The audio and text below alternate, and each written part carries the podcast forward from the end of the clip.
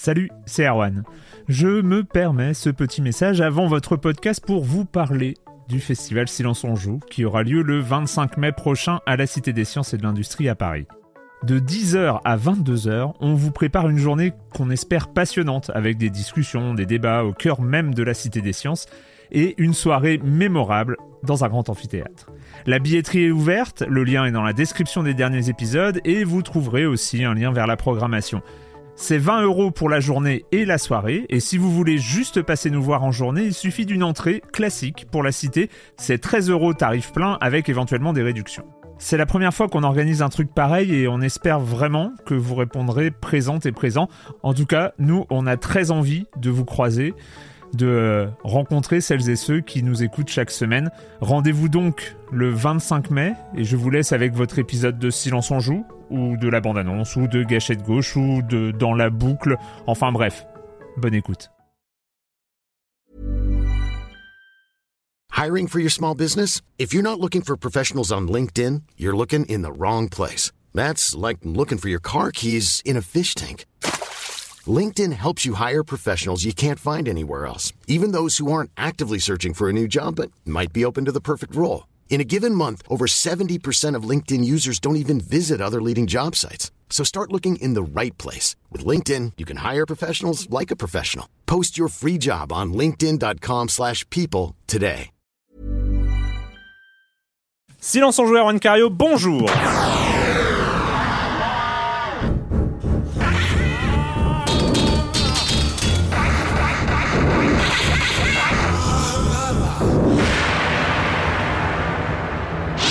Au programme cette semaine, le 3, c'est la semaine prochaine, c'est bientôt. Donc on va se poser la question qui s'intéresse encore à l'E3 et surtout est-ce qu'il y a encore des choses qui nous intéressent à l'E3 Est-ce qu'on attend quelque chose de cet événement, de la grande messe du jeu vidéo qui va se tenir la semaine prochaine à Los Angeles?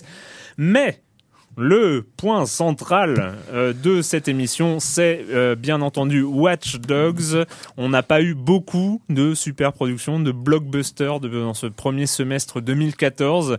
Et celui-là, c'était sans doute euh, un des plus attendus, si ce n'est le plus attendu de la première moitié de l'année. Voilà, Watch Dogs, la super prod d'Ubisoft, attendue depuis 2012. Voilà, on, va en causer. et puis, Monsieur Fall, la minute culturelle et le reste du programme que vous connaissez. Je vais commencer en accueillant trois de mes chroniqueurs favoris. Joël Métro de 20 minutes. Bonjour Joël. Bonjour. Erwan Iguinen des Inrock et du magazine Games. Bonjour Erwan. Hey, salut. Normalement, c'est là où tu fais ta promo. Tu, oui, mais là, on a, enfin, le numéro 3 de Games est paru, le 4 euh, est en cours, il va y avoir des trucs formidables. J'ai pas grand chose à faire comme promo. Enfin, ah bon Je sais pas, faut que je réfléchisse. Acheter Games, enfin voilà. Acheter Games, euh, aller cliquer sur ma euh, lettre du jeu vidéo sur le site des Inrocks, parce que s'il n'y a pas de clic, peut-être qu'ils vont me virer, ça va être. Ah ouais, non, ce serait horrible ça. Puis j'ai des dépenses, que je déménage, enfin, il y a des travaux de cuisine à faire, donc ça serait vraiment très très malvenu, donc allez cliquer. La, la, lettre du jeu vidéo, c'est une hebdo et mm, mm. c'est très très bien. Et pour la deuxième fois dans Silence on joue, Yann François de Vidéo Gamer, Chronic Art et trois couleurs. Bonjour Yann. Bonjour Erwan. Euh, on commence avec toi Joël, avec euh, une console qui s'arrête. Comme c'est ça, voilà, c'est triste, toujours, bah, ah. c'est toujours un petit peu dommage, voilà. Enfin bon, celle-là. Oui, celle-ci, celle-là, qui s'était vendue à 76 millions. Ah, quand même. 76, ouais, 76 millions d'exemplaires depuis sa commercialisation en, en décembre 2004, donc il y a 10 ans. Euh, Sony en fait a fait l'annonce mardi, a fait l'annonce mardi qu'elle avait décidé donc d'arrêter la, la, fabrication et en tout cas de, donc de, de l'envoyer euh, à l'étranger. Donc ça s'est terminé de la PSP. Hein. de la PSP. On n'a toujours pas dit le nom de ah, la console. de la PSP absolument. De la, PSP. Euh, PSP donc en Amérique du Nord ça s'est terminé euh, en janvier. Au Japon, ça se termine ce mois-ci, au mois de juin, et en Europe, euh, voilà cette cette année, sans plus de, de précision. Donc voilà, s'il en reste dans les magasins, si jamais il en restait, euh, ruez-vous dessus, ça va devenir euh, des objets euh, collector. Ouais. oui, bah oui, oui, oui. Enfin, si vous avez besoin d'une console, la PS Vita est très bien, hein, et peut-être un petit ah, peu mieux. Voilà, mais bon, qui a du mal aussi un petit peu, enfin, qui a pas connu, le... j'ai pas les chiffres de vente en tête, mais elle a pas le même, euh, comment dire, le même succès que la, que Ce la qui est incompréhensible, parce que la PSP était finalement une grosse introduction à la PS Vita, qui est la vraie console portable de Sony. il, y avait, quand même aussi ces merveilleux petits disques UMD qui vont tant nous manquer. le bruit qu'ils font, les temps de Ah, chargement. Enfin, c'était La consommation de la batterie, tout ça. Enfin, Ouais. c'est ouais, non, l'UMD, c'était bien. Ouais, enfin, mal- malheureusement, PS Vita et puis euh, Nintendo 3DS, voilà, qui souffrent euh, frontalement de la concurrence, pas des jeux sur, euh, sur tablette, sur, euh, sur Bon, la smartphone. 3DS se porte plutôt pas mal. euh, non, la 2DS, tout ça. Mm. Non, c'est- Ça va mieux qu'il y a Ouais. sa première année de sortie, C'est vrai, on va c'est dire. vrai. Donc voilà, Vita. Donc, voilà, on verse une petite PS, larme. PSP, pardon. PSP. Oui, voilà. N'enterrons pas tout de suite. hein. Non, pas tout de suite. Euh, Yann, euh, ça fait toujours plaisir. C'est un nouveau studio qui euh, sort, euh, sort de l'eau. Euh, et c'est pas n'importe qui aux commandes. Oui, tout à fait. Bon, pour l'instant, on est plus sur l'effet d'annonce plutôt que la concrétisation de projet. Mais effectivement, il y a un communiqué de presse qui a circulé cette semaine, qui était plutôt une bonne nouvelle, annonçant la naissance d'un studio qui s'appelait Gloomy, qui s'appellera Gloomy Wood, et qui est fondé euh, pas par n'importe qui, par euh, Frédéric Reynal, alias le papa de euh, Alone in the Dark et Little Big Adventure. Et il s'est entouré de, de trois autres personnes. Yael Barros, qui est sa compagne, qui est aussi infographiste, avec qui il avait fondé déjà le, le studio indé Ludoïde. Mm. Il avait fait Boxon, un jeu de, tactile, voilà, une sorte de Tetris-like. Et il s'accompagne aussi de Thierry Platon, qui est, qui est assez connu aussi dans le milieu. Et il est patron de Bip Media, qui est un studio indé, mais aussi- il a été aussi euh, vice-président du SNJV, le syndicat euh, du jeu vidéo français, qui a, il a mis en place de, de nombreux événements, dont les rencontres européennes indées. C'est quelqu'un qui est assez euh, euh, impliqué, voilà, dans tout ce qui est social, politique et tout ça, et euh, qui s'associe avec euh, Sofiane Bled, euh, voilà, sa compagnonne chez Bip Media, euh, qui ont, ils ont fait Ranks euh, et tout ça. Et pour l'instant, il n'y a aucun jeu d'annoncer, mais au vu euh, à la sonorité du nom gloomy voulant dire glauque en anglais, je pense qu'on peut s'attendre peut-être à un nouveau survival horror. Je veux dire, Reynal est quand même considéré internationalement pour avoir posé les bases de la grammaire de l'horreur dans le jeu vidéo. À moins que ça soit Little Big Adventure 3 qu'on annonce depuis je sais pas combien de temps. Mais voilà, par, par rapport à cette euh, ambiance euh, un peu morose au niveau des anciennes gloires du jeu vidéo français, avec la, fermeture malheureusement de Vector Cell, qui était le studio de, Paul Cuisset, ou euh, la, mise en redressement ju- judiciaire de Lexis Numérique pour, euh, pour Eric. Voilà, c'est quand même une nouvelle qui fait un peu plaisir on souhaite que ça, ça donne quelque chose de bien. Quoi. Alors sachant que pour l'aspect euh, LBA 3 ou euh, un nouveau euh, un nouveau euh, survival euh, horreur, alors après y a la- ça contredit aussi euh, la tendance qu'a Frédéric Grenal en ce moment de faire des petits jeux rapidement tout seul devant son ordinateur dans son atelier. Voilà, on sait que il avait il était passé par Ubisoft, il avait tenté des des projets plus gros qui avaient été avortés et qu'il avait voulu se reconcentrer justement sur la production indé, sur la- des petits jeux euh, tout ça. Donc voilà. on Oui, va- c'est de la pure projection prof- Ça, personnelle C'est peut-être un, un petit jeu conceptuel qui fait très très peur. Ouais, ça. ça peut, ça Sur peut l'iPhone, être- tu l'as dans la poche et puis tout d'un coup, c'est la panique. Enfin, Exactement, mais voilà, mais très bonne idée. Et euh, Erwan, euh, on en avait parlé la semaine dernière de ce Mario Kart 8. euh, qui, qui apparemment plaît bien aux gens parce que il son lancement a été très très bon. En- pendant le premier week-end, il s'est vendu à 1,2 million d'exemplaires dans le monde entier. Euh, ce qui en fait évidemment le jeu Wii U le plus vendu euh, pour son lancement, mais c'est pas forcément une très très grosse performance. Ouais. Mais ce qui est, ce qui est intéressant, c'est qu'apparemment aussi, il fait vendre des consoles. C'est-à-dire qu'en particulier au Royaume-Uni, les ventes de Wii U ont augmenté de 666%, ce qui nous dit pas grand-chose parce que s'ils en vendaient deux, Si, deux voilà. par semaine, voilà. Par contre, ce qui est assez intéressant, c'est que 82% des ventes de Mario Kart Wii, sachant que c'était la meilleure vente cette semaine-là euh, en- au Royaume-Uni, ont été en bundle avec la console, la Wii U. Ce qui montre que vraiment, c'est pas, euh, c'est pas uniquement les, les possesseurs de Wii U qui se jettent dessus parce qu'ils ont rien d'autre à jouer, Ouais. mais c'est aussi quelque chose qui, euh, un jeu qui pousse les gens à s'intéresser enfin, enfin à la console. Ouais, c'est vrai que c'est vrai qu'il n'y avait pas grand chose de majeur. C'est le premier non, jeu non. finalement. euh, Le premier, euh, c'est le premier jeu vaisseau amiral en fait. Bah, de- depuis Mario 3D World, Et effectivement. même Mario euh, 3D World, c'est pas vraiment le Mario de la, con- de la Mm, console. Donc euh, C'est Et des gens qui peuvent être aussi intéressés par le bah, l'offre de Nintendo. En fait, euh, lorsqu'on l'achète, on, on reçoit il y a quatre jeux en fait au, Ouais. au choix avec. Je pense qu'aussi ça a pu attirer les euh, attirer aussi les, les joueurs. Ouais. Mais là, ce que je trouve significatif, c'est c'est un des jeux effectivement phares et tout ça, c'est, on va dire peut-être la killer app, mais qui utilise peut-être le moins le concept de gameplay en- asymétrique. Exactement, on en avait parlé la semaine dernière. C'était un, un aveu d'échec absolu pour, euh, pour Nintendo, la, l'uti- la non-utilisation du pad euh, dans, dans Mario Kart 8. Voilà, c'est Mais c'est c'est bizarre parce que même le, le deuxième écran est beaucoup plus utilisé sur les versions DS ou 3DS, même pour avoir le le- l'espèce de plan aérien ou des, des choses Ouais. comme ça. C'est vraiment, vraiment assez étrange. Ouais. Oui, non, très bizarre. Mais Nintendo en a profité aussi pour communiquer les chiffres de vente de tous les Mario Kart depuis le début et on voit que ça marche bien puisqu'il y en a eu euh, au total c'est plus de 100 millions d'exemplaires vendus et moi ce qui m'a choqué vraiment c'est le, le nombre d'exemplaires de Mario Kart oui je m'étais pas rendu compte que c'était à ce point là c'est quand même 35,53 millions d'exemplaires ce qui est quand même ahurissant je trouve pour, le jeu un comme jeu, ça, ouais. pour un jeu ouais. Qui dépasse même la version euh, DS qui a 23,5 millions qui est aussi euh, gigantesque mais euh, 35 millions de Mario Kart Wii je ne m'étais pas rendu compte que c'était à ce point là Mais ce qui, ce qui aussi euh, veut dire que bon, 1,2 million sur une semaine, on est au début de la vie de. De toute façon, les Mario Kart aussi, c'est un des rares titres console qui a une durée de vie infinie. Enfin, euh, Ouais. tant que la Mhm. console vit, le Mario Kart euh, s'achète. Enfin, c'est c'est pas.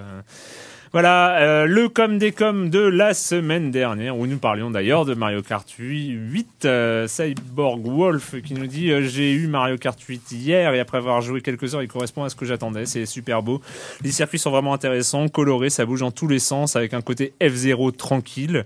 On a de la vie de tous les côtés, sur, sur les côtés avec les supporters. Bref, c'est top. Côté gameplay, c'est toujours bien, tout sauf les motos où je suis toujours aussi mauvais. Par contre, je tenais à préciser, les fleurs de feu et le set avec tous les items étaient déjà présents dans le Mario Kart 7 sur 3DS. On se posait la question la semaine dernière.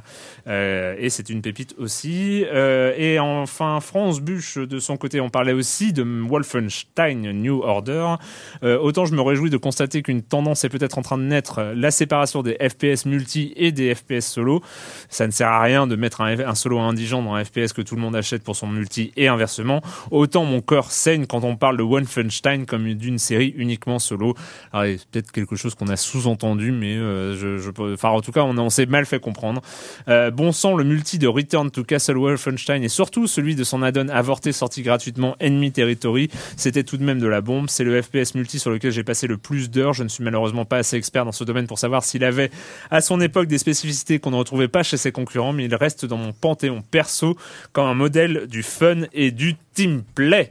Voilà, c'était donc euh, France Buche comme des coms de la semaine dernière. Et on va commencer pas de son parce que en fait j'ai cherché.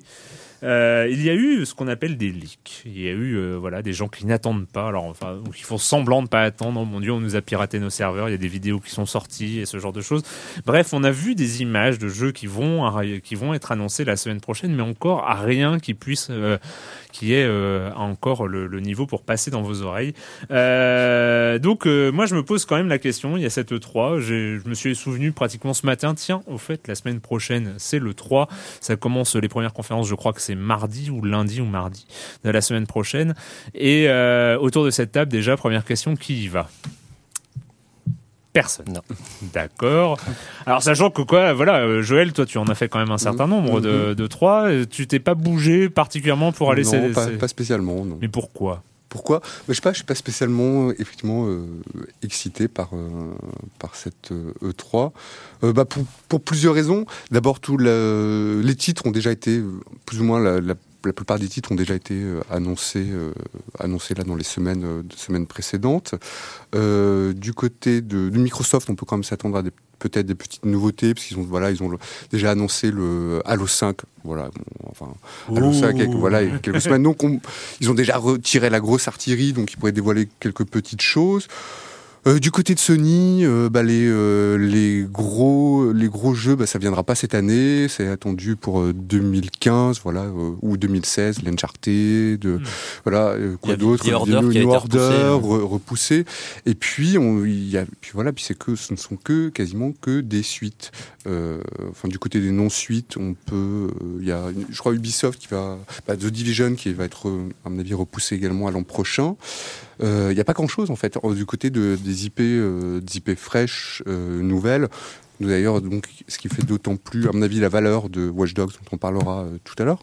Je trouve ça assez, euh, voilà, assez courageux. Et euh, non, voilà, non, j'en attends pas, euh, pas spécialement, pas spécialement grand chose. Oui, donc en on verra, euh, on verra du côté de voilà Nintendo, mais bon, voilà, ils vont présenter un nouveau Zelda, euh, quoi d'autre, enfin quoi d'autre?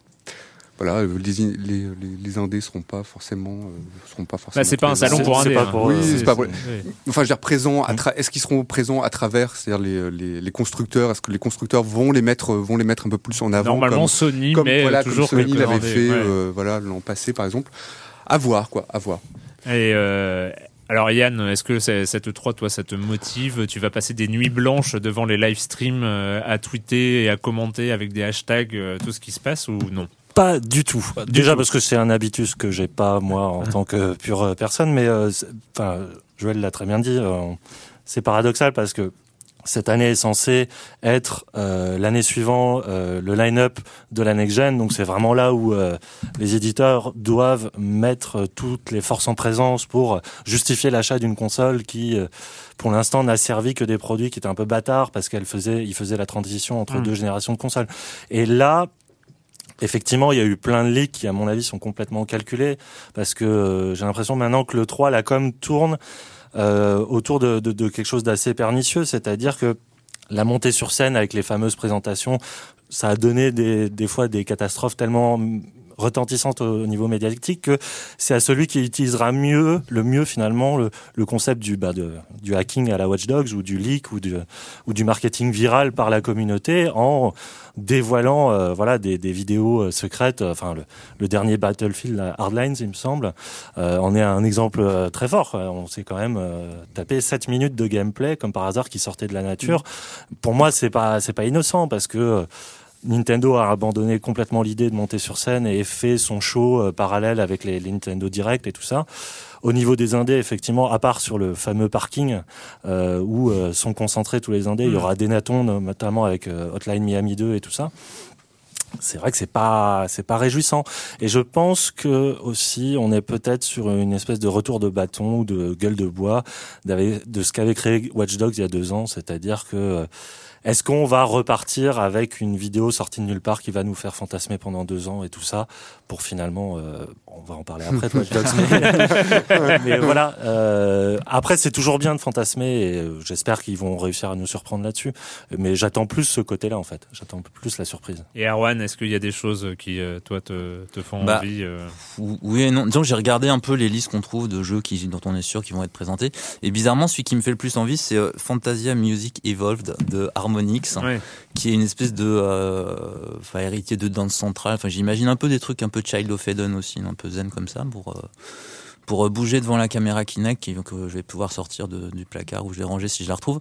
Et, euh, et puis faire les musiques de Mickey etc voilà et en HD et tout. Bah en fait c'est ce qui me fait le plus envie parce que c'est peut-être un peu triste, mais euh, voilà. Non, mais non, non, non, non, tu as, tu as le droit de, tu as le droit de. de, de bah ouais, parce que sinon j'ai l'impression en fait c'est déjà les jeux, c'est les mêmes jeux présentés tous les ans, parce qu'on va chez Nintendo, on va y avoir, on va avoir euh, Smash Bros Bayonetta 2 X. Euh, on va avoir aussi Destiny qui va arriver ailleurs, The Division, The Order, Drive Club chez Sony. Enfin, j'ai l'impression que c'est même c'est même plus des suites c'est que c'est les mêmes jeux qu'on nous présente tous les ans c'est un peu alors il y, y, y, a quand même quelques nouveautés dans, dans les leaks justement. Il y a euh, Project Beast euh, qui a qui a fait parler de lui. Euh, c'est le nouveau le nouveau titre de de From Software, cette fois-ci qui sera en exclusivité avec Sony. Enfin, c'est ce qui, c'est en, qui en tout cas est sous-entendu. Donc, qui serait plutôt un Demon Soul, Demon Soul 2 euh, qu'une suite de Dark Souls 2. Euh, donc euh, voilà, bon après il y a, voilà, c'est il y a un flingue, voilà, grosse, grosse nouveauté, grosse nouveauté. Attention dans les mm.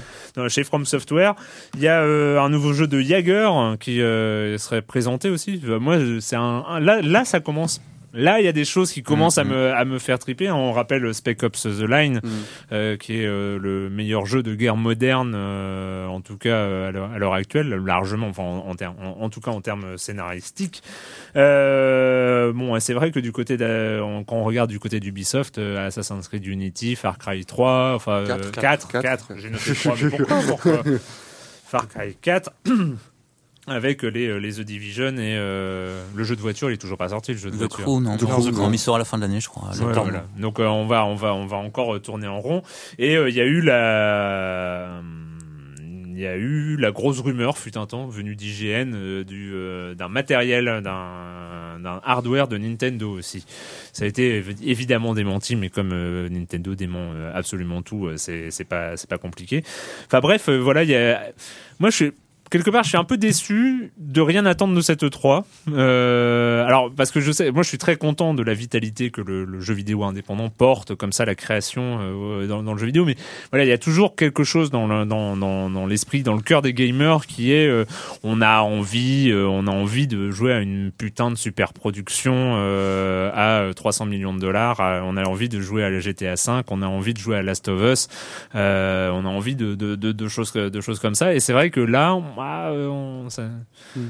on n'est pas super motivé. Si euh, autre chose qui peut, euh, il y, a, y, a, deux choses que j'ai vues. Il y a les casques quand même parce que c'est pour l'instant les casques c'est que du hardware. l'Oculus et Morpheus et là il va peut-être y avoir des choses enfin c'est le moment ou jamais finalement de, de commencer à présenter bah, qu'est-ce qu'on va pouvoir faire avec ces casques là euh, ça vous fait envie non? Vous vous en foutez en fait euh... non, vous en foutez vraiment hein, cette 3 c'est quand euh...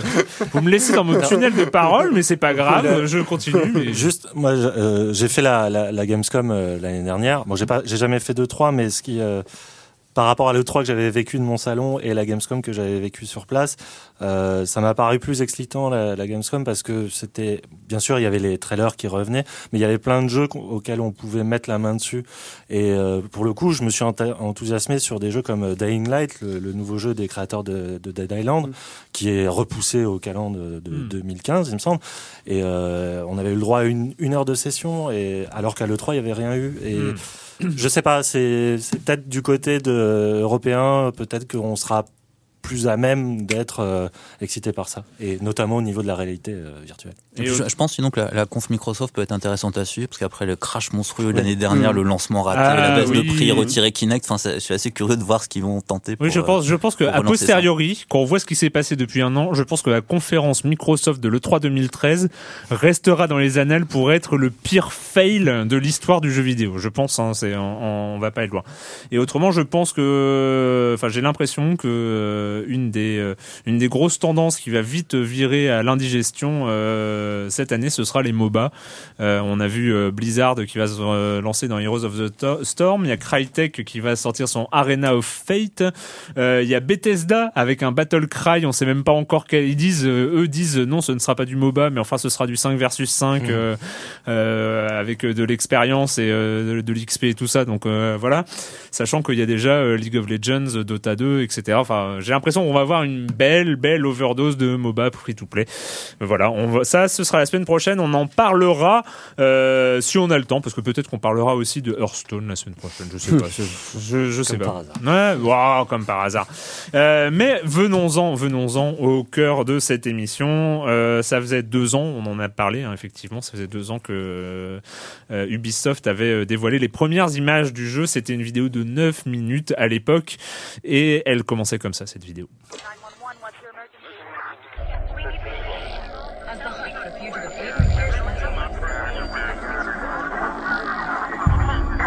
You're a liar. I know the truth. I know how you think. I see the digital shadow you cast. You lie to everyone else.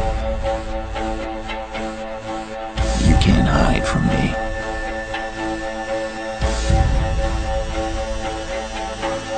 I'm going to find you and expose you to the world.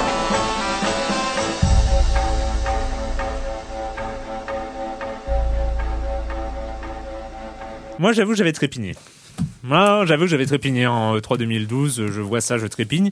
Euh, après, il y avait, il y avait le, le, les, les, sarcasmes et les, et les cyniques qui, qui sont dit ouais, mais c'est de la précalculé et tout ça. En fait, j'ai regardé, j'ai revu cette vidéo et en, en fait, c'était, c'était scotchant à l'époque. Euh, et c'est vrai que c'est pas si différent en tout cas visuellement, euh, que ce que propose aujourd'hui euh, aujourd'hui Ubisoft. C'était pas vraiment, c'était pas une arnaque en fait cette euh, cette vidéo de, de 2012.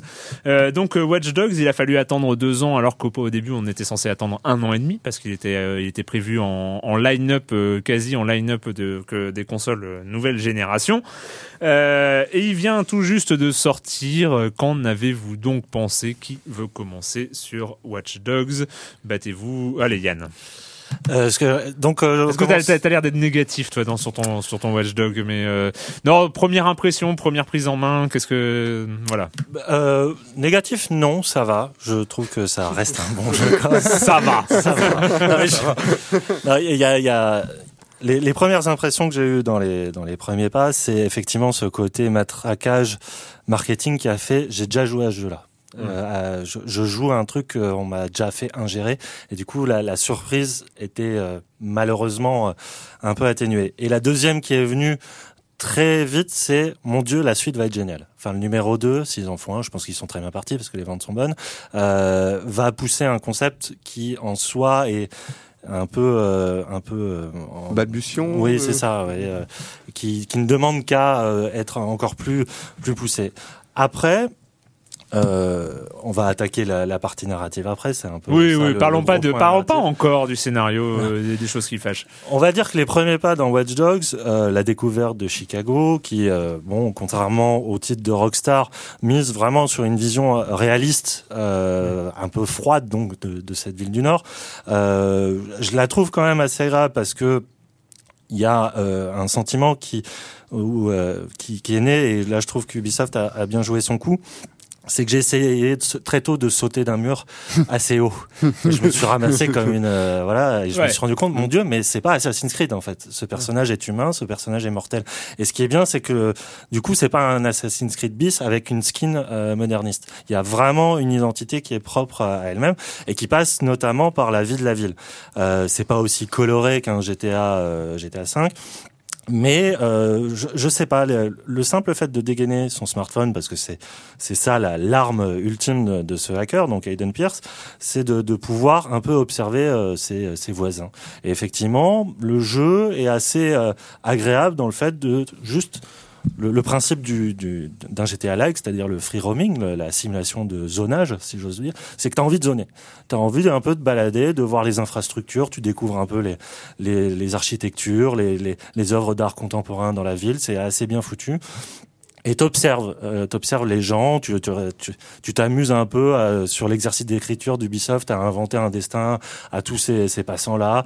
T'as certaines missions où tu peux aller euh, observer le, le quotidien à travers des caméras ou des ordinateurs. Euh, donc une espèce de, de truc voyeuriste qui est assez bien foutu. Bon, c'est pas du De Palma. Hein, Ah bah, c'est quand même un peu trash, hein, quand même. Enfin, on assiste mais- à des séances de, je crois, des séances de masturbation, de. Mais Enfin, où t'es allé, Joël Quoi non, mais c'est vrai. C'est-à-dire qu'on peut. le- le- le- le- je trouve ça plutôt réussi, quoi.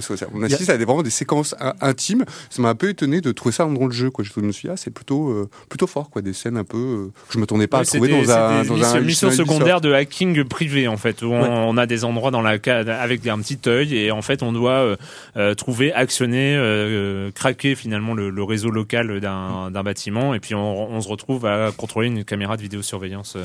Oui, de, de, de ce genre de mission, il y en a plein. Et là-dessus, euh, je, je dois reconnaître, il y a une variété, un éclectisme dans les missions secondaires qui fait plaisir à voir. Euh, au niveau du gameplay et d'infiltration, j'avoue que depuis Dishonored, je m'étais jamais autant amusé à, construire une technique d'infiltration. Donc il y a plusieurs missions qui te demandent de, voilà d'aller dans un complexe, euh, forcément gardé jusqu'aux dents par euh, une quinzaine de types, où tu dois arriver à l'autre bout de la map euh, pour hacker un terminal qui est forcément hyper caché. Et là-dessus, l'approche qui est très sandbox des, tactiques, où tu peux vraiment soit y aller en mode bourrinade, vraiment tuer tout le monde, ou et vraiment comme un hitman en faisant la discrétion absolue et ne jamais toucher un seul mec, ça m'est arrivé de très nombreuses fois. Et je dois avouer que là-dessus ils sont ils ont trouvé un truc. Ouais. et notamment grâce à la tout ce qui est l'emploi du, euh, du, du, du, du smartphone pour faire des diversions pour utiliser la triangulation de l'espace par les caméras. Elle est, au- autant c'est complètement incohérent par rapport à la réalité qu'il y a autant de caméras dans une ville mais je trouve que en termes de pure mécanique ludique ça marche très très bien. Et du coup et c'est peut-être ça qui va mener à- au défaut du jeu, c'est j'ai passé énormément de temps au début du jeu que sur les missions secondaires. Ah, pareil, pas avancer dans le scénario. alors Joël Pareil. Bah, déjà, ce que je trouve formidable, c'est que ce jeu, en fait, il a, je crois qu'il il a vraiment nourri. il- Enfin, Ubisoft a touché juste euh, en faisant vraiment fantasmer. On, on nous disait, on attend un jeu à l'E3 qui va faire fantasmer les gars. Ils ont réussi à toucher juste en faisant, en s'emparant d'un sujet, à mon avis, qui est vraiment très porteur. Quoi. C'est-à-dire le, le hacking, le, pi- Ils ont, le eu, piratage. ils ont eu une, une intuition absolument dingue. Il faut se souvenir que euh, Snowden, Mhm. c'est juin 2013. Mhm. C'est-à-dire un an après l'annonce de, de Watch Dogs. Enfin, il y a, il y, a, il y a quelque chose comme ça. euh, tous les scandales de la surveillance de la NSA, euh, sachant que Watch Dogs, quand ils l'ont montré, et ça faisait déjà un ou deux ans qu'ils bossaient dessus, les mecs ont quand même eu un peu de nez, je trouve.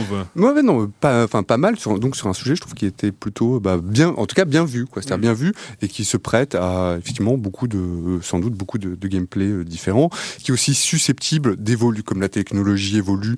Le gameplay est susceptible d'évoluer avec la technologie. Je trouve ça plutôt assez également judicieux de la part d'Ubisoft de s'emparer de, ce- de ça, parce que donc on va pouvoir effectivement dans une suite avoir, euh, je sais pas si on voit l'émergence, je, je sais pas, d'autres technologies, euh, de mobiles plus poussées on les trouvera dans le jeu, on les trouvera dans les jeux, euh, dans la franchise euh, euh, suivante. Euh, moi, je trouve que c'est plutôt un bon jeu. C'est-à-dire que c'est pas, pour moi, c'est pas un excellent jeu, mais c'est un bon jeu. On s'y promène vraiment avec plaisir.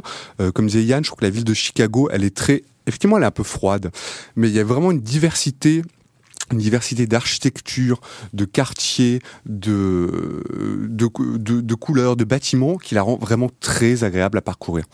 Et comme, euh, comme Yann, moi, c'est- en fait, je me suis d'abord intéressé aux missions secondaires. Et là, il faut dire que Ubisoft a pas, euh, a pas du tout flou, floué, floue pas du tout les gamers sur euh, là-dessus. C'est-à-dire qu'il y a une richesse de contenu qui est énorme euh, entre les différentes missions de filature, euh, de conduite, de course. D'ailleurs, je trouve que la conduite est très agréable. En fait, je, je le trouve plus agréable que dans un GTA, par exemple. Je trouve que les véhicules sont un peu plus euh, maniables. Et Ah ah oui, Ah enfin voilà, oui, je, je trouve. Oh, mais en plus, euh, moi, je, dans le GTA 5, ça allait, enfin, Ouais. euh, quand même, non Bah, Bon. Je sais pas si c'est au niveau de la conduite, mais en tout cas les courses poursuites euh, où effectivement tu peux te servir de l'environnement et tout ça, euh, c'est hyper nerveux, Mm. c'est hyper bien fait. Enfin, en tout cas l'IA et tout ça, tout ce qui est environnant, euh, environnant pardon à la, à la conduite est très bien fait. Et donc Mm. effectivement il y a un plaisir de conduite. Et euh, parmi cette richesse de contenu, il y a aussi les euh, comment dire le, le- il y a aussi le multi, alors que je trouve pas mal, mais qui aurait pu être un petit peu plus peaufiné, plus chiadé. C'est-à-dire que donc en fait, euh, Ubisoft promettait en fait un gameplay, un multi, enfin un, multi transparent, c'est-à-dire euh, où l'on, euh, voilà, où, des gens vont pouvoir venir dans le jeu, nous hacker. Et où on va pouvoir lancer des missions à partir euh, voilà de notre euh, campagne solo. Je trouve ça pas très bien fait dans la mesure où euh, lorsqu'on lance une euh, lorsqu'on lance comment dire une euh, une comment dire une expérience de multi on est obligé de suspendre quasiment toutes toutes ces missions. Donc ça c'est un petit peu un petit peu dommage.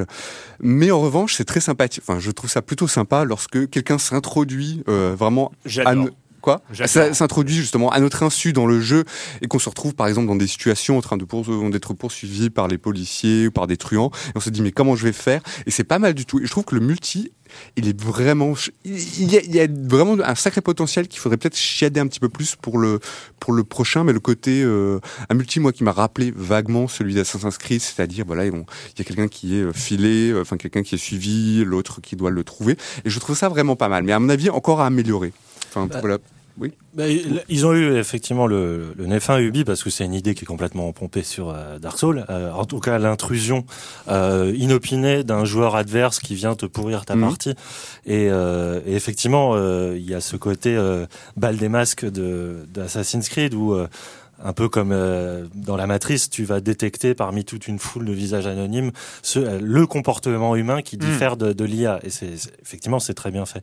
Euh, et c'est vrai que ça aurait été un, un peu plus poussé. Mais il y a aussi la companion app euh, sur tactile qui est, qui est assez bien foutue, Mm. euh, j'avoue, où un joueur peut contrôler toutes les forces de police euh, via son écran tactile pendant que le, joueur sur le, le jeu lui-même essaie de lui échapper. Et là, pour le coup, c'est un vrai gameplay asymétrique. C'est c'est assez bien fait.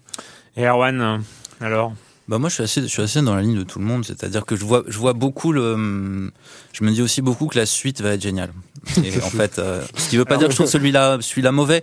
Déjà je trouve que c'est très malin effectivement de la part d'Ubisoft d'avoir pris en compte le fait que tout est connecté, euh, intrusion dans l'intimité, etc. Comme manière d'aborder le, le GTA like parce qu'on a vu on a eu beaucoup de GTA like où c'était plus ou moins fantaisiste, plus ou moins réaliste, etc. Là il y a cette idée de prendre en compte cette espèce de surcouche numérique d'information qui permet effectivement d'aborder les choses choses différemment. C'est-à-dire qu'au au début du jeu, si on essaie de jouer certaines missions façon GTA, bah ça marche pas parce qu'il faut se connecter, il faut euh, pirater, aller sur les caméras, etc. comme ça. Et ça, ça, je trouve ça vraiment, enfin, je trouve ça génial sur le principe et très bien sur la réalisation, avec effectivement un, un petit écart entre les deux. Euh, mais ça va assez loin, c'est même assez subtil. Il y a même des choses très drôles, c'est-à-dire qu'on a des jeux en réalité augmentée Ah dans oui, le jeu. vrai, oui. Mm. On fait des check-in façon Mm. Foursquare dans le jeu. Enfin, il y a des choses. euh, Je même- tous fait, moi. moi aussi, j'aime- beaucoup.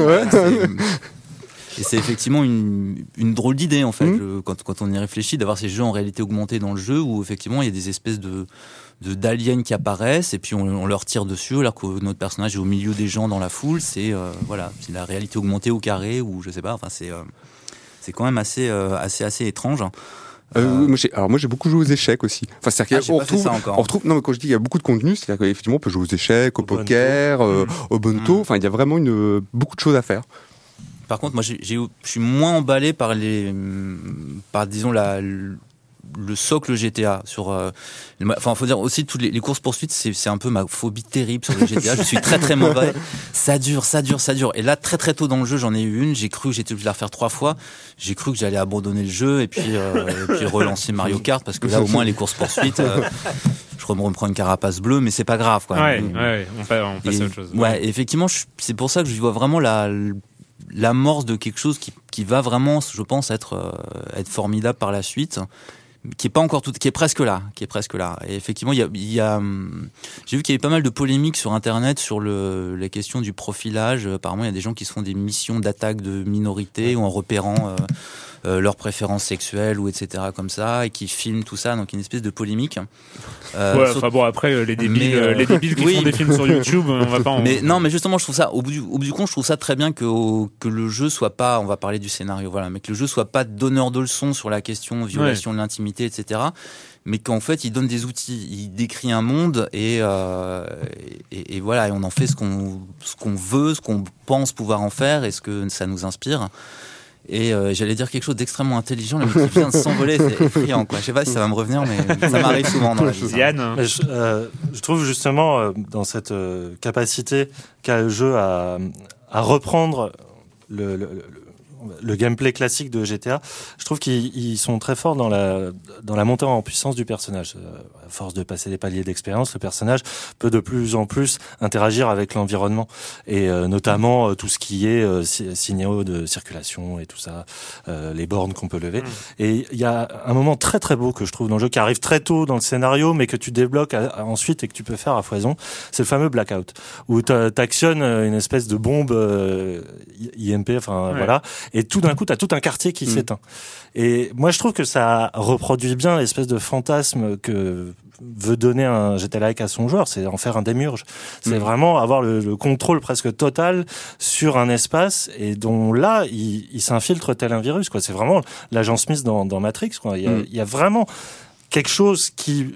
Autant GTA euh, misait énormément sur euh, le côté communautaire, le- les différences de, sociales et tout ça, la, la, la, la relecture de- d'Hollywood et des, des mythes américains. Autant là, effectivement, c'est vraiment un jeu qui se concentre avant tout sur euh, t'as un, bac à sable et qu'est-ce que tu peux en faire? Là-dessus, ils sont assez forts.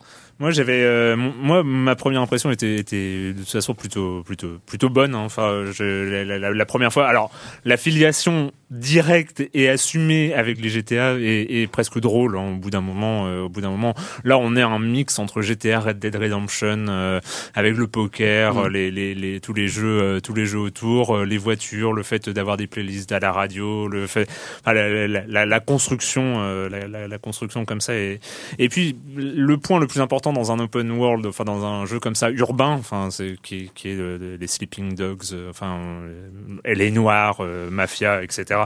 Euh, c'est la ville et là c'est vrai que le premier contact avec la ville pour moi m'a semblé super intéressant parce que euh, moi je me souviens de jeux très ratés, euh, enfin en tout cas sur cet aspect-là de, de villes qui sont Elle est noire et Mafia 2 qui sont à peu près les, les, les, les symboles des, jeux où tu te demandes pourquoi les développeurs ont passé tant de temps à concevoir une belle ville avec une map, avec des choses, alors qu'elle est vide et il y a rien à faire, il y a rien à y faire.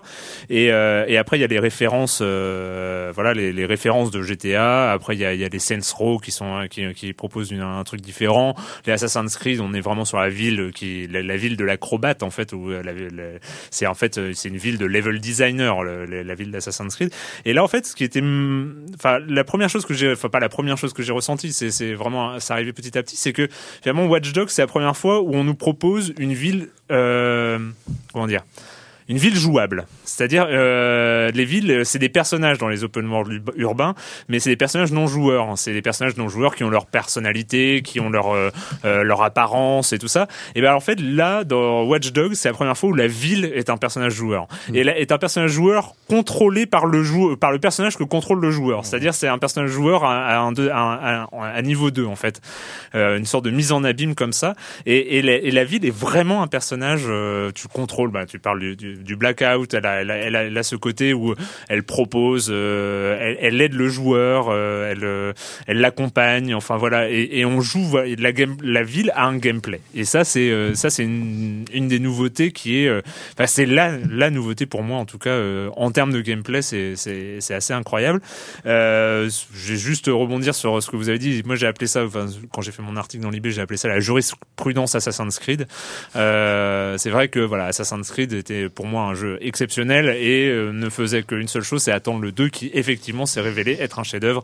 Euh, et là pour le coup, bon, on arrive un peu en, fin d'émission en disant ça, mais c'est vrai que je suis à peu près sur la, même la même longueur d'onde.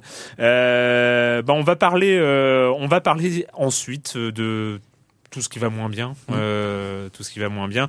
Mais avant ça, c'est Monsieur Fall, Monsieur Fall de TrickTrack.net et sa chronique jeux de société. Bonjour, Monsieur Fall. Bonjour, mon cher Erwan. Cette semaine, je vous propose de vous mettre dans la peau d'un héros et de débarquer sur les plages normandes, enfin de bouter l'envahisseur hors de France, grâce à Heroes of Normandy, un jeu signé Yann et Clem, édité en français par Devil Peak Games. C'est un jeu pour deux joueurs à partir de 10 ans, pour des parties de 60 minutes. Alors, évidemment, commémoration oblige, je ne pouvais pas passer à côté de vous parler d'un wargame qui célèbre ce fameux débarquement. C'est un jeu un peu particulier que ce Heroes of Normandy. D'abord, c'est un jeu français, même s'il a un nom plutôt euh, américain. Il a été développé en financement participatif sur une plateforme américaine, donc il a levé à peu près, on va dire, entre 180 et 200 000 euros pour voir le jour. Et il a été extrêmement bien travaillé, extrêmement bien designé. On est loin du côté rêche des wargames, car c'est bien un wargame dont il est question là. Ça a un côté plutôt cartoon, plutôt hollywoodien. C'est assez joli. Euh, les décors sont assez magnifiques, bien représentés, et ça donne envie d'y jouer, même les gens qui ne sont pas amateurs de wargame comme moi. J'ai pu l'approcher, l'appréhender et jouer en y prenant plaisir, car le jeu est un jeu à scénario et un jeu à plusieurs niveaux. Vous allez évoluer dans l'apprentissage des règles. Vous allez commencer avec des scénarios simples, avec quelques règles de déplacement, des règles d'encombrement, de visée, etc. Et au fur et à mesure des scénarios, vous allez complexifier la chose, en rajouter pour vous approcher de plus en plus de ce qu'est un vrai wargame avec de la réflexion et de l'intelligence à l'intérieur. Alors, je ne suis pas un grand spécialiste du wargame, mais ce que je peux vous dire, c'est que tout est limpide, tout est clair. Je crois que le matériel, je crois que les illustrations, le design qui a été euh, porté sur le jeu euh, le rend euh, beaucoup plus agréable et plaisant. Il ne rebute pas. Je, joue depuis très longtemps, j'ai côtoyé, quelques wargames et quelques wargamers. C'est vrai que les hexagones, tout ça, c'est extrêmement rêche, ça pique. Et, donc on n'a pas forcément envie de s'y lancer, surtout que les règles sont souvent très compliquées. Et là, et là ça fonctionne. Alors, bon, ben, c'est du wargame, hein, c'est du 1 contre 1, on va s'affronter, faire la guerre, tuer des gens, tout ça, mais, mais le cerveau va être en branle pour essayer de trouver les meilleures stratégies, les meilleures tactiques. Enfin bref, ça fonctionne parfaitement. C'est Heroes of Normandy. C'est un jeu signé Yann et Clem chez Deval Pikes Games. C'est pour deux joueurs à partir de 10 ans pour des parties de 60 minutes. Ça va vous coûter aux alentours de 55-60 euros, mais c'est normal. La boîte est extrêmement pleine. Il y a plein de tuiles, plein de petits jetons partout. Enfin bref, de grands moments de plaisir si vous aimez les jeux de guerre. Et moi, mon cher Erwan, je vous dis à la semaine prochaine. À la semaine prochaine, Monsieur Fall de TrickTrack.net et TrickTrack.tv. Euh, j'ai relu là, j'ai relu euh, pendant, euh, pendant pendant que le que Monsieur Fall faisait sa chronique, j'ai relu la, minute culturelle que je suis sur le point de vous proposer et en me disant que vous n'êtes absolument pas le public cible. Euh, donc euh, bah, on va la faire quand même. Hein. Bah oui. on va la faire. C'est quoi le public cible? Ah, Je sais pas, je sais pas. C'est hmm, peut-être Patrick aurait fait un petit peut-être au début, mais bon, je sais. Alors, la minute culturelle est proposée par Killscore 2600 et en fait, le thème de ce questionnaire parce que le questionnaire a un thème, a un thème, a un thème. a un thème. Le questionnaire, il a un thème. euh, c'est ça va, tout va bien. Euh, est Z80 6000, euh, 6800 ou non 68 000. Oui, c'est Z80 68 000 ou les deux? Les deux. Les deux, oui. Les deux. Mais non, mais c'est ça, vous devez répondre. C'est la 60, réponse. ça. En fait, il s'agit de trouver pour une machine donnée à quel célèbre processeur nous faisons référence, le, Z- le Zilog Z80 ou le Motorola 68000.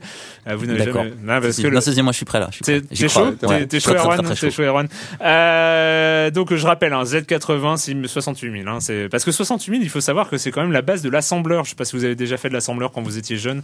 L'assembleur 68 000 avec les jumps et tout ça, c'était vachement bien. Bref, euh, l'Amstrad CPC. Z80. Pas 68 000. mal, pas Oh. mal. Voilà, il est chaud, il est chaud. Je- J'ai noté le score. euh, Je te laisse ma voix, Roger, parce que là, j'ai pas tout gagné. euh, Macintosh 128 68 000. Eh ben, jusqu'ici, hein, jusqu'ici, tout, va bien. Et si tu as, un- si tu as un, on va voir. Euh, ZX Spectrum. Z80. Bah oui, bien sûr. hein. Donc là, pour l'instant, un sans faute hein, de la part de On a créé un monstre. Euh, Peut-être plus difficile. Bon, je te demande pas hein, les, les mégahertz, hein, parce que c'est. Il faut Mhm. savoir que le Amstrad CPC c'était 4 mégahertz, euh, 128 ah, Macintosh 8 mégahertz, etc. Euh, le Atari ST. 68 000. Oui, le 68 000, le Atari ST à 8 MHz, hein, comme tu le, le, Évidemment. c'est bien. La Mega Drive. Les deux. Non mais t'as déjà, Non, mais je connais le sujet vraiment. tu connais le sujet. Ouais. Ah bon? Ah bah écoute, euh, non, je suis, je, je suis épaté. Euh, la calculatrice TI 81. Z80. D'accord. la calculatrice TI 82. Ah, je sais pas, je vais dire Z80 aussi, mais. Ouais, bah Z80 aussi. Euh, la TI, la calculatrice TI 92. Je sais pas, Z80. Non, là c'était Non. 68 000, mais bon. Euh, la Super Nintendo. Euh, pff, Il y a 68 000, je sais pas s'il y a les deux, mais il y a 68 000, ça c'est sûr. Eh ben non, en fait, il n'y a aucun des deux. Aucun en des fait. deux Ah non, Ah. il s'agit du WDC euh, 65C816 de MOS Indus Technologies. D'accord. C'était un piège. La Neo Geo. Ah, 68 000. ah tu étais presque, c'était les deux. En fait, le processeur central, c'est à 68 000, condensé à 12 MHz. Et le coprocesseur et processeur audio, c'était le Zilog euh, Z80A. Euh, enfin, euh, l'Amiga 500. 68 000, ça c'est sûr. 60. Mais là, je suis complètement sur le cul. euh, Un Je- grand moment. Je, je- je suis, je complètement sur le cul. Et enfin, en bonus, la Saturne. Alors, c'est un, un peu plus. euh, Ni l'un ni l'autre. Non, c'est la 68 000. En fait, c'était le E 68 EC 000, euh, qui annonçait à 11,3 MHz pour le contrôleur de son. Le traitement sonore, proprement dit, était dé- étant délégué au Yamaha F euh, machin, sachant que le 68 000, euh, le 68 EC 000 est une version à bas coût du 68 000 qui diffère quelque peu de l'original, etc., etc. Et d'où te vient cette passion pour euh, Mais de, j'ai, une jeunesse où je lisais pas mal de magazines du style Science et Vie Micro, comme ça, quand j'avais, D'accord. quand j'avais, je sais pas, 13, 14 ans, Ah. des choses comme ça. Bah, euh, bah, le en- 68 000 me fascinait parce qu'il était partout et. euh, En tout cas, je suis à la limite de la standing ovation quand même euh, pour pour ce score. Les, les- franchement, les deux premières réponses, j'ai pensé que tu répondais au hasard. non, non. Mais non, non, pas, pas du tout, Du pas tout, du hein. tout. Non, je, je suis absolument admiratif. Euh, eh bien, c'est le moment de retrouver Watch Dogs avec euh, cette fois-ci les voix françaises, ce qui fait peut-être toujours bizarre. Ils ont tenté de me tuer. Mais c'est elle qu'ils ont eue. Et maintenant, ils vont payer pour ce qu'ils ont fait.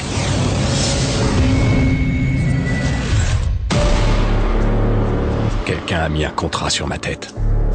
Quoi qu'il puisse y avoir dans ces fichiers, ça me mènera jusqu'à eux. Tu veux te venger? Ce téléphone te donne le contrôle absolu sur cette ville.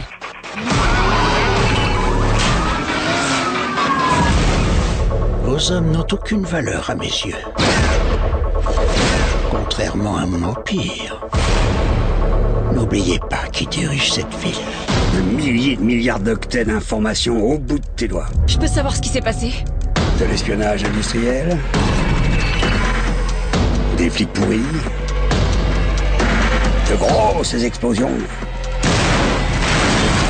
Même si je savais un nom, tu pourrais pas me faire parler. Ils ont tenté de me tuer, mais c'est elle qu'ils ont eu. Et là, on voit le problème, on voit le problème. Quand même, on est en 2014, les gars, on est en 2014, et la seule chose que euh, les gens d'Ubisoft Montréal, euh, qui ont euh, plein de sous, plein de salariés, plein de scénaristes, mais qui doivent bosser sous des producteurs, sous la division éditoriale d'Ubisoft, qui doit, il doit y avoir des allers-retours incessants pour dire est-ce que vous validez le pitch de notre super production de 2014 Et les mecs ils disent ouais, eh ben on a on fait un Vigilant movie où il y a un mec qui veut venger la mort de sa nièce. Oh, spoiler. Bon, ça arrive au début. Ouais, ça va. Non, non, j'ai rien spoilé là pour le coup. Hein. euh, C'est euh, et là, il y a, y a quelqu'un à Ubisoft qui a dit OK, allez-y. Et là, je me demande qui est coupable. Est-ce que c'est le mec qui a écrit le scénario ou le mec qui a dit OK, allez-y? Il y a quand même un gros souci à ce niveau-là. Erwan, tout à l'heure, tu me disais, mais c'est moi qui suis insensible ou, le scénario est-il moisi? Vers, le début où il y a cette scène où, il- où le héros va chez sa sœur. Déjà, comme je suis, j'arrivais pas à suivre tellement c'était pas intéressant. Je savais pas si c'était sa copine ou sa sœur ou voilà. Il y a sa sœur, il y a le l'un des deux enfants de sa sœur parce qu'il y a une nièce qui a disparu. Enfin, c'est censé être émouvant. Elle est au téléphone, il espionne sa conversation de téléphone. Je, je comprends pas. Je, je comprends pas. où on est Qu'est-ce qu'on fait? Enfin, je. Mais why, euh, Mais why? je comprends pas parce qu'il y a eu tellement d'efforts justement sur le gameplay, renouveler les choses, et là on est vraiment. euh, Je veux dire, par rapport à ce que fait Rockstar, ou même sans aller jusqu'à Rockstar, par rapport à Saints Row, c'est plus intelligent, quoi. Enfin, je, je comprends pas, vraiment, ça me, ça me dépasse. Assassin's Creed, il y a beaucoup plus d'efforts aussi. euh, même Far Cry 3 était plus sophistiqué dans la narration. Pourquoi c'est aussi faible? Pourquoi alors qu'en plus il y a. euh, Enfin, sur le principe, ça se base quand même sur toute une euh, pensée cyberpunk. Enfin, il y a eu plein de films, de romans, de choses, d'idées qu'on peut réexploiter. Pourquoi on en est sur ce vigilant movie débile avec sa sœur, machin, le personnage qui ressemble à rien, on sait pas qui c'est. Enfin, je comprends pas. Vraiment, ça me dépasse aussi, quoi. Merci de résumer avec une, avec une clarté euh, impressionnante euh, ma position, Joël. Ouais, ouais, moi je serais pas aussi dur. Je trouve que le scénario, je trouve que quand tu, en avançant, je trouve qu'il est plus intéressant justement en défrichant, par exemple les. euh, les, euh, Enfin, déjà, je trouve que la mise en scène est pas mal. C'est-à-dire dans les cinématiques, je trouve que c'est plutôt bien animé. Je trouve que Ubisoft, moi, ça, m'a rappelé un peu le dernier Assassin's Creed 4, où je trouvais qu'il y avait euh, un progrès euh, chez Ubisoft. Donc, je trouve ça pas trop mal. Et je trouve que ça prend plus de profondeur, en fait, au fur et à mesure du jeu. C'est-à-dire que un moment, il y a vraiment une incursion. Et j'ai été à nouveau étonné de trouver ça chez Ubisoft, une incursion un peu dans les ghettos de, dans les ghettos de Chicago que je trouve plutôt bien, plutôt bien réussi. Malheureusement, pas super bien doublé en français. Mais à mon avis, l'erreur de départ, c'est d'avoir pris ce même, ce, cet archétype, quoi. C'est de, de pas avoir pris, euh, et ça, je pense qu'ils auraient, ça les aurait un peu bousculés de pas avoir pris un personnage noir, de pas avoir pris un personnage, je sais pas, de pas avoir pris une, de pas avoir pris une femme, de pas avoir pris une minorité, enfin pas une minorité, mais de pas avoir pris autre chose que l'archétype le du trentenaire, euh, brun avec une barbe de trois jours, voilà, tu veux dire voilà, c'est ça. C'est- Ouais. Pour moi, c'est la grande erreur de départ, quoi, de- d'avoir fait ça. Et la diversité, elle est dans les, euh, dans les personnages qu'on croise, où effectivement il y a une espèce de fiche pour chacun. Là, il y a de tout. On a toutes leurs infos sur leurs préférences sexuelles, Mhm. leurs, euh, leurs investissements favoris, leurs loisirs, etc. Mais effectivement, niveau héros, c'est tout plat. Quoi. On a du mal, à, effectivement, on a du mal à s'attacher vraiment, euh, vraiment à lui. Ah, euh, c'est- c'était, on appelle ça quoi une, Un euphémisme, une litote, je sais jamais. Euh, Yann, Ah, je suis bien d'accord. Euh, bon, après, euh, je, veux, je veux être honnête, j'ai pas du tout fini le, le mode scénarisé. J'en suis à la deuxième moitié de l'acte 2, donc c'est à peu près le, le- le milieu du jeu. Donc, euh, je veux bien croire que ça s'améliore. Mais c'est vrai qu'il y a un- il y, a un vrai problème de fond. Parce que euh, elle vient de, la, de cette espèce de grand écart que veut faire le jeu entre l'objet théorique fantasmé sur effectivement les nouvelles pratiques à la fois euh, de, de- des communications mais de gameplay et tout ça et euh, son histoire de vengeance qui est euh, qui est non seulement débile mais qui est très mal écrite mais je trouve que n'étant pas particulièrement fan des scénarios d'Ubi, enfin Assassin's Creed et ces histoires de complot crypto geek, enfin ça jamais m'a jamais vraiment touché. Par contre, Far Cry, je trouvais justement cette montée en puissance du personnage, même si elle est complètement fantasmatique, elle était très très bien gérée. Là, il y a un vrai problème pour moi de, structure dans, dans le jeu lui-même. C'est-à-dire que euh, le fait est que le jeu te donne accès à quasiment toutes les missions secondaires possibles dès le début. Et euh, à côté de ça, tu as le scénario qui déroule tranquillement son euh, son, son déroulé, euh, son, ses événements. Et le, le truc, c'est que normalement, souvent, les, les missions scénarisées sont des sortes de tutoriaux à des, des, des possibilités dans le dans l'open world. Sauf que là, t'es constamment, le, le, scénario est constamment en, en, retard par rapport à toi. C'est-à-dire que tu arrives à une mission où tu dois trouver ton neveu, il est dans le métro et le, le jeu, genre, euh, c'est un scoop. Tu peux contrôler le métro. T'as envie de lui dire, mais mec, ça fait euh, deux heures que je le sais. Enfin, il y a, y, a, y a, pas justement cette, ce déblocage qu'il y avait dans euh, Assassin's Creed ou dans, dans GTA où euh, les, les bonus se débloquaient au fur et à mesure du scénario. Donc forcément, T'as deux jeux qui se grignotent l'un dans l'autre. T'as un jeu scénarisé, t'as un jeu en open world et qui en plus est, euh, enfin, est servi par un charisme mais, mais, mais lamentable du, du, du, personnage. Le problème, c'est pas qu'il est seulement, euh, il est pas, il est pas seulement froid ce personnage. C'est il y a il y a quelque chose autour de, de cette espèce de, de morale qu'ils essaient de, de, de, de, convoyer au début du jeu, notamment avec une, une scène où tu dois faire un choix, un choix moral qui est censé être traumatique. Et t'as l'impression que les, les mecs euh, n'ont jamais joué à Walking Dead, n'ont jamais joué à ça, on ouais. est passé à autre chose. Et du coup, tu, tu n'arrives pas du tout à t'impliquer dans, dans le devenir du personnage. Et il y a un truc, mais alors là, c'est vraiment mes névroses personnelles. C'est, il euh, y a un truc qui m'énerve con, constamment dans ce jeu-là, c'est quand, c'est, euh, c'est quand tu vas faire des courses, tu vas chez un commerçant, machin, mmh. tout ça.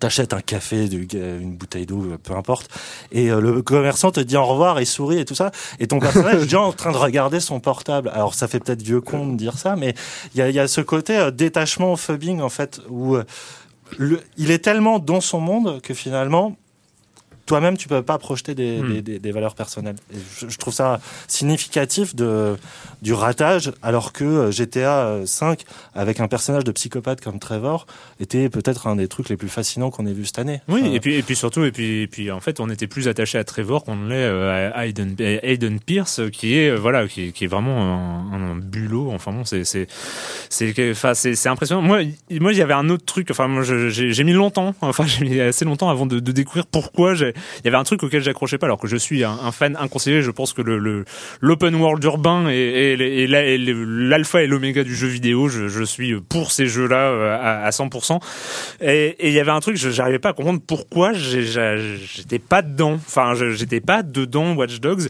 J'aime beaucoup enfin j'aime bien ce jeu. Il y a tous les ingrédients. Il y a tous les ingrédients mais c'est comme si il y avait un truc un liant qui, euh, manquait.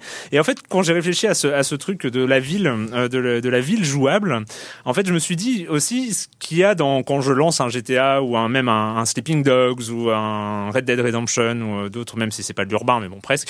Euh, c'est c'est qu'il y a de la découverte. Il y a euh, alors c'est pour ça que quand Yann et, et, Joël vous avez dit ouais on aime bien se balader, mmh. on aime machin. Moi j'ai été étonné parce que s'il y a un truc que je ne faisais pas, que j'ai fini par ne plus faire du tout dans, dans Watch Dogs, c'est bien me balader. Mmh. C'est-à-dire qu'il y a tellement de choses à faire. C'était la, la ville n'a plus aucun secret, elle est jouable. C'est un personnage jouable, donc un personnage jouable n'a pas de secret.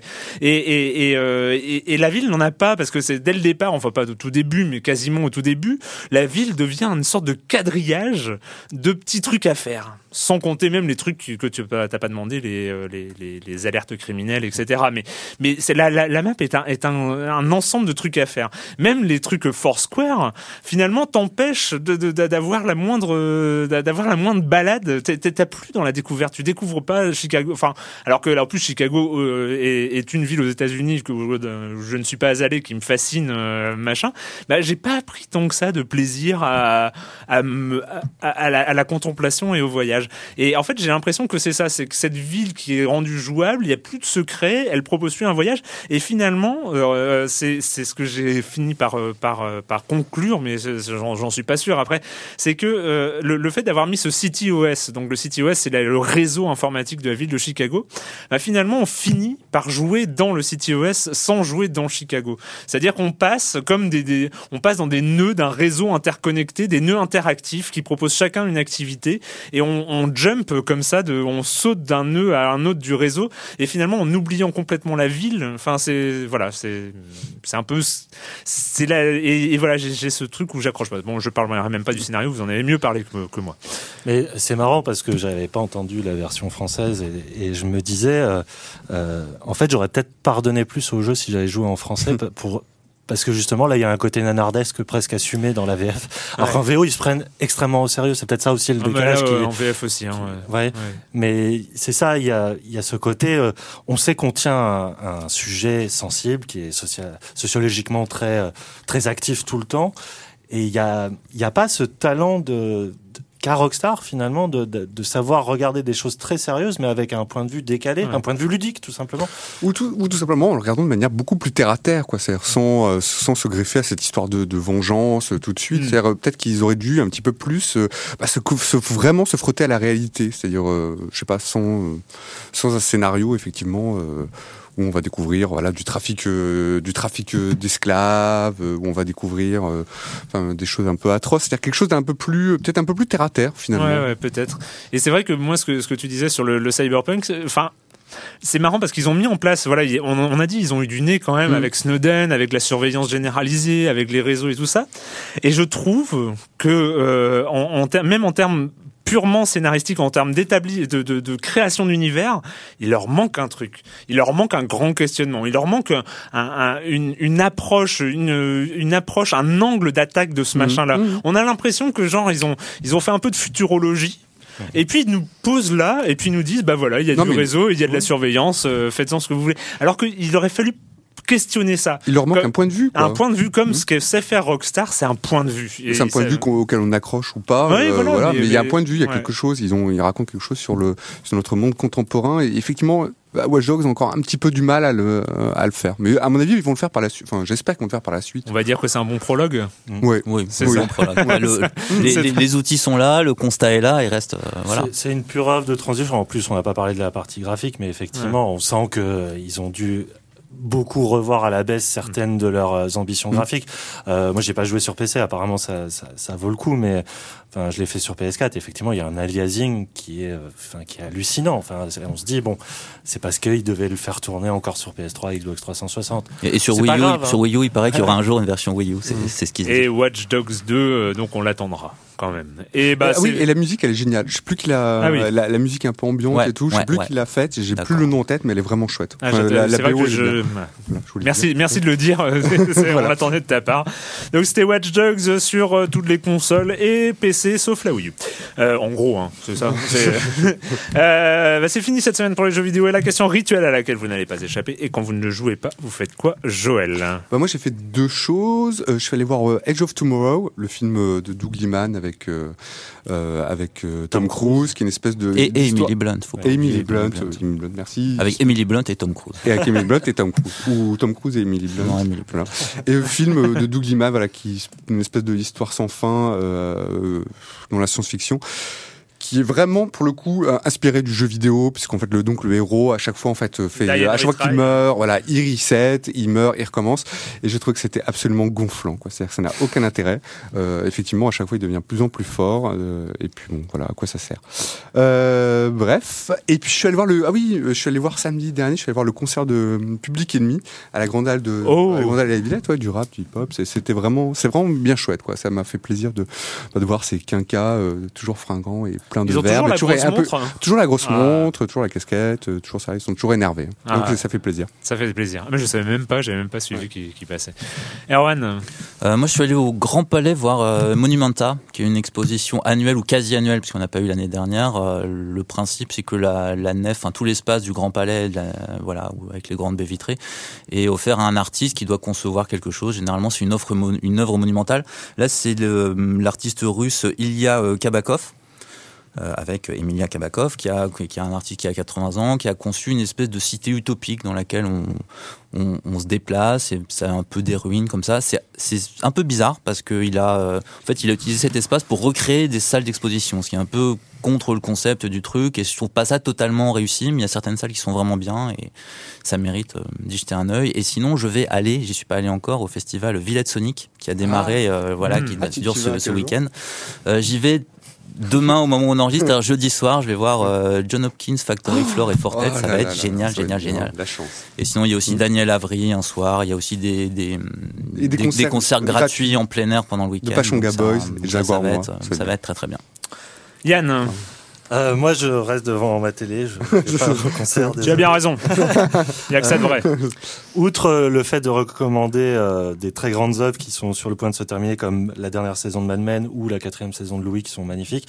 Non, je voudrais euh, pointer du doigt une petite nouvelle euh, produite par HBO qui s'appelle euh, Silicon Valley, euh, qui est une série euh, voilà découpée en épisodes de 20 d'une vingtaine de minutes, qui a été créée par Mike Judge, euh, aka le, créateur de Beavis and Butthead et de euh, Idiocratie, qui parle un peu d'une histoire autobiographique. Il avait été euh, développeur euh, dans les années 80 euh, dans la Silicon Valley, et il imagine l'histoire d'une bande de potes chapeautés par une espèce de de nerd super euh, compétent, voilà, un ingénieur vraiment de génie euh, qui arrive à découvrir un algorithme révolutionnaire pour de la compression en cloud de, de données à une vitesse euh, voilà grande TGV qui qui se fait racheter un peu tout ça. Donc ça ça pose un- à la fois un point de vue assez euh, anthropologique sur cette Silicon Valley, donc à Palo Alto, euh, tous ces incubateurs où euh, les mecs euh, codent euh, 24 heures sur 24 et rêvent tous d'être le nouveau Wozniak ou euh, le nouveau euh, Jobs. Et en même temps, il y a il y a un esprit vraiment euh, euh, très parodique de la culture de geek. Enfin, c'est une des seules séries où, par exemple, j'ai entendu une blague sur la fin de Mass Effect 3. Donc ça, ça va, c'est bien recherché. Et il y a surtout la- un acteur que je trouve fabuleux qui s'appelle Martin Starr, qui était un acteur que j'ai découvert dans la, féri- la série Freaking Geek- Geeks, pardon, qui était le, le petit à lunettes, qui est un acteur trop rare qu'on voit chez Apato et qui là explose tout. Donc c'est une, plutôt une bonne découverte. Formidable. Et euh, bah moi j'avais euh, j'avais un truc et puis je ça ça mais ça m'est complètement sorti de la tête. si je euh, ma- ma- eh, vous vous rendez compte tous les tous les soirs en, en rentrant chez moi je vais euh, cueillir des fraises parce que j'ai un petit jardin. Ah, et ça wow. euh, voilà à Saint-Denis et ça c'est formidable d'aller euh, cueillir des fraises tous les soirs. Je sais pas où j'en suis. C'est- une catastrophe. Si j'ai recommencé à lire les Spirou figurez-vous et c'est vachement bien et autrement je finis Game of Thrones je n'ai plus de vie culturelle c'est absolument horrible depuis Hearthstone. Voilà, et puis bah c'est fini. Nous, on se retrouve la semaine prochaine ici même à la technique. C'était Marc Quattro. Ciao.